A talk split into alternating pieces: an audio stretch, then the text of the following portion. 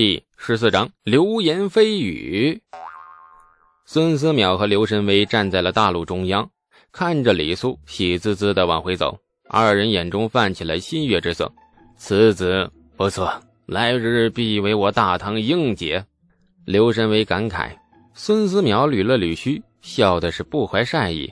小娃娃不想当官，可他老爹却想得紧呢。那一声不吭把官给辞了。他老爹一定会臭死他的，嘿嘿，他高兴的太早了。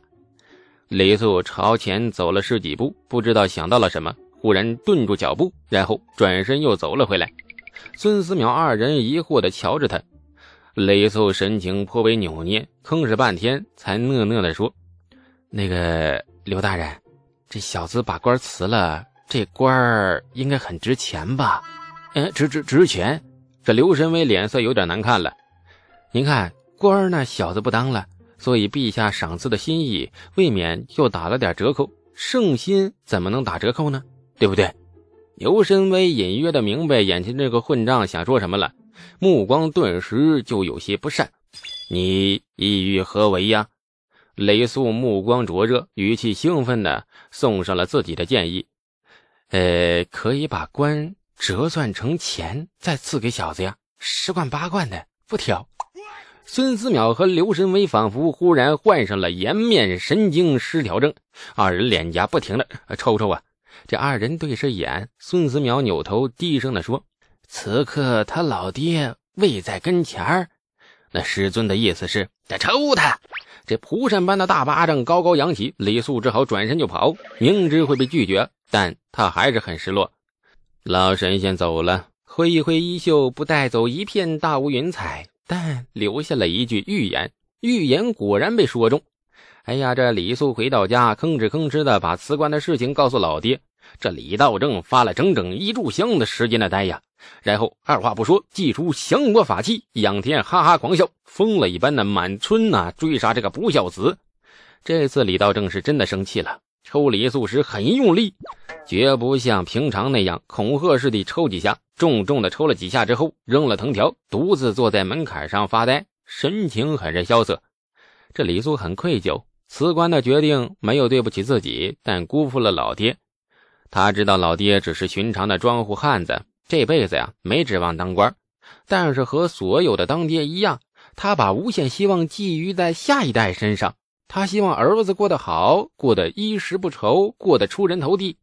你不管怎么说，终究还是辜负了老爹。李素慢吞吞地走到了李道正面前，蹲下，父子二人对视。爹，孩儿一定会出人头地的。李道正深深地叹了口气，仿佛泄出了心头呃许久压抑的心情。哎呦，算咧，莫有那个命，以后啊，好好过日子，平安就好，平安就好啊。目光转向了村西头，李道正的眼中渐渐泛起了希望。我们有了二十亩田，还有十贯钱，只要年景不算太坏，那至少饿不着嘛。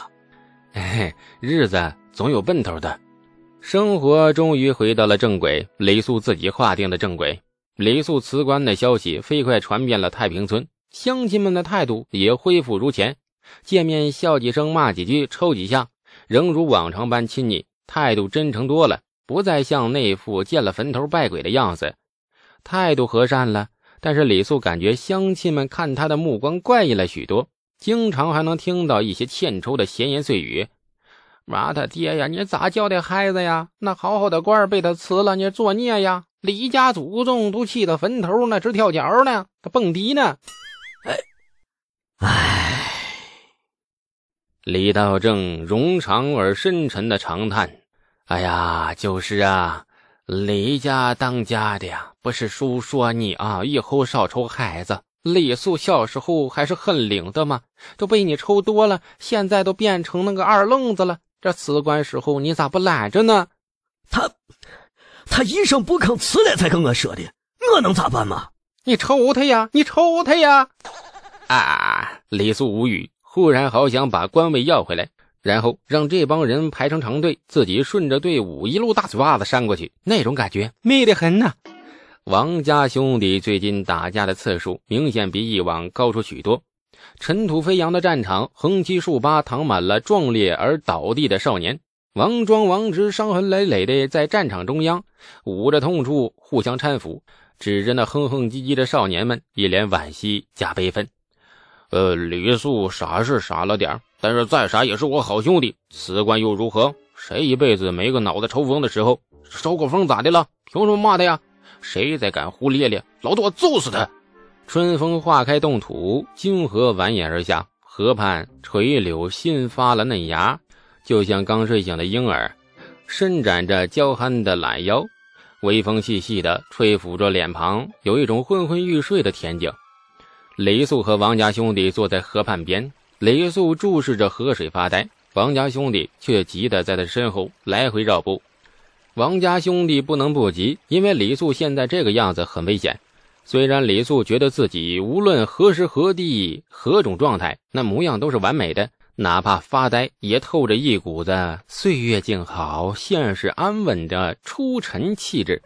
但是王家兄弟显然不这么认为。小心的朝前跨过一步，王庄一副老虎头上拍苍蝇的害怕表情，颤抖的拍了拍李素的肩：“兄弟，兄弟，你没事吧？”发呆时被人打断，是很破坏情绪的。雷素不悦的扭过头，斜眼瞥着他：“咋了？”王庄小心翼翼的说：“春天风大，伤身子呀。你病没好呢，是是不是回家躺躺啊？”李素目光有些不善：“谁说我病了？”没病谁会辞官呢？兄弟，你听我的，别闹啊，回家躺几天就好了。你心思重，偶尔抽个风，嗯哎呀，抽抽风就抽风吧。当官有啥意思呀？咱不当官了，太气人了！你说这是人话吗？李素腾的一下站起身，一脚踹得王庄一趔趄。王庄呵呵傻笑两声，也不还手。自从李素接种牛痘救了王家上下之后，王家兄弟对李素越来越服气了。虽然仍如以前般笑笑闹闹，但是兄弟俩看着李素的眼神多了几分敬畏和崇拜。懒得和他们计较，李素在河畔坐下，呆呆地看着河水，脸上露出了笑容。呃，你们别多心啊，我没病，辞官是因为我当不了这个官，原因很复杂。以二位的智商，算了，我积点口德吧。来，坐下来陪我发发呆。发发呆有啥意思呀？王庄很不屑地否决了李素的提议，接着语气兴奋地换了一个建议：“哎，关上昨日来人了，给那杨寡妇说了一门亲，听说是北边的周庄的，三年前死了婆姨，带了俩娃，家里虽穷了一点，模样虽丑了一点，人却是一条精壮汉子。杨寡妇答应了，三天后出嫁过去。咱们最后再看他一次洗澡吧，现在是看一眼少一眼了。”说着说着呀。王家兄弟脸上同时露出了惋惜和黯然的表情，呃，很无语啊！一件如此猥琐的事情，竟然被兄弟俩生生搞出了“剪不断，理还乱，是愁离”的伤感诗意出来，而且这失意的对象还是一位重达两百斤的女壮士。哎，我与二位兄台无冤无仇，二位就不要再伤害我的眼睛了，坐下好好发一会儿呆，那不好吗？再过十年二十年，你们就知道。发呆是人生中最幸福、最珍贵的享受。王家兄弟虽然不能理解李素的感受，二人安静不下来。见李素不想搭理他们，兄弟俩也不介意，坐在李素身边，没话找话。哦，对了，今儿早啊，呃，村里出大事了，看多么富有悬念、引人注意的开场白。但是李素眼睛都没有眨，就跟一尊蜡像似的，一动不动，继续发呆。开场白没有达到效果。老二王直心疼哥哥没话找话的尴尬，急忙解围，如同相声里的捧哏似的搭腔：“啊哦，什么大事啊？有人搭腔。”王庄顿时来劲儿了，身材渐渐飞扬起来。哎，咱们的主家胡家遭难了，咋的了？王庄压低声音，一副消息灵通人士的神秘样子。听说胡家把名下的商铺和土地全部变卖了，长安城里的几个商铺不知道卖了多少钱。但是咱们庄子的土地，你猜猜他卖了多少？那胡家在太平村有三百多亩地，少说也得卖个几千贯吧。王庄摇头，伸出一个巴掌：“五十贯！”嚯！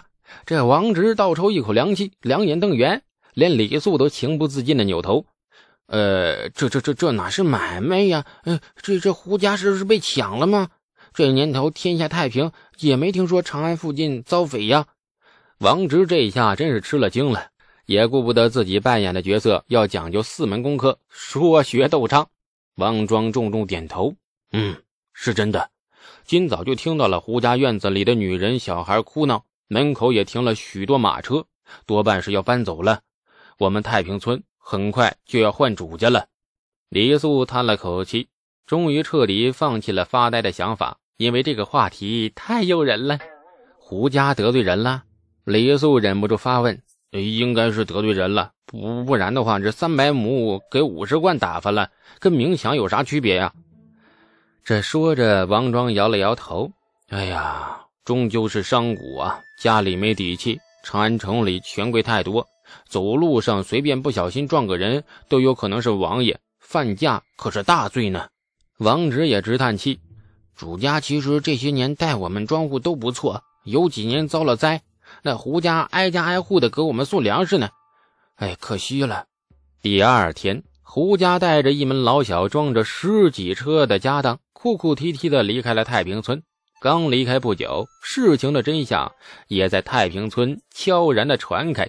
事情很简单，并不复杂，因为下集更精彩。感谢您的收听，去运用商店下载 Patreon 运用城市，在首页搜索海量有声书，或点击下方链接听更多小说等内容。